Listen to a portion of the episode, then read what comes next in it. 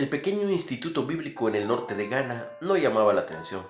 Era un edificio hueco, de ladrillos, con techo de chapa y un puñado de estudiantes.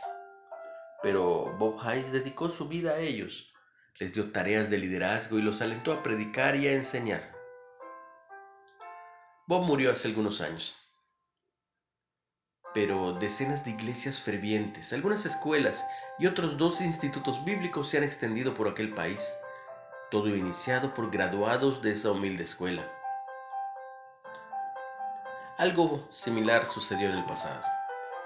Durante el reinado de Artarjejes, Esdras reunió a un grupo de exiliados judíos para regresar a Jerusalén, pero no había ni un levita entre ellos, y los necesitaba para que oficiaran de sacerdotes. Entonces, Esdras ordenó que trajeran ministros, todos para la casa de Dios. Ellos lo hicieron y guió a todos a ayunar y a orar. Esdras significa auxiliador, característica vital de un líder. Con su guía, él y sus alumnos encabezaron un avivamiento espiritual en Jerusalén.